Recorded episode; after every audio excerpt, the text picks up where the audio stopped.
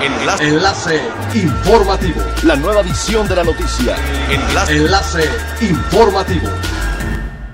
Hola, ¿qué tal? Muy buenos días. Les saluda Gladys Kolev. Este es el primer resumen de las noticias más importantes que acontecen este lunes 12 de octubre del 2020 a través de Enlace Informativo de Frecuencia Elemental. Durante su visita por Quintana Roo, el presidente Andrés Manuel López Obrador anunció que como parte de las obras del Tren Maya se contemplan obras de mejoramiento urbano para Cancún, además de 52 millones de pesos para combatir el sargazo en las playas del Caribe mexicano.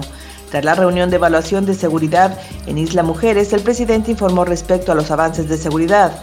Destacó que en el caso de Quintana Roo se han hecho un esfuerzo, esto debido a la coordinación que existe entre el gobierno federal y el gobierno del estado. Por su parte, Rafael Ojeda Durán, secretario de Marina, asentó que de manera coordinada el gobierno federal, el gobierno estatal, así como los gobiernos municipales, la iniciativa privada y ciertos grupos de investigación como el CONACYT y universidades atienden el problema del sargazo.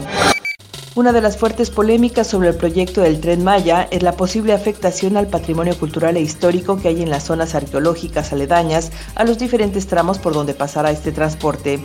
Al respecto, la secretaria técnica del Instituto Nacional de Antropología e Historia, Aida Castillejas, informó que a la fecha se han dictaminado más de 100 kilómetros del trazo del tren Maya explicó que bajo la aplicación de criterios para garantizar la salvaguarda del patrimonio, el INA ha emitido los dictámenes técnicos que constituyen el sustento de los vistos buenos parciales solicitados por Fonatur para las obras específicas.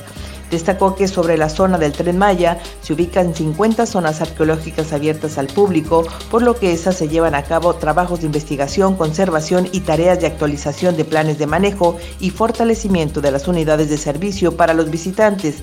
Además, se encuentran 10 museos, dos zonas de monumentos históricos y 42 cenotes. El director del Consejo de Promoción Turística de Quintana Roo, Darío Floto Campo, anticipó la apertura de nuevos vuelos desde cinco mercados clave para todo el Caribe mexicano, con el esperado aterrizaje para los hoteles de Cancún y la Riviera Maya de los primeros pasajeros en meses de España, Colombia, Brasil y Argentina, así como desde más ciudades de Estados Unidos.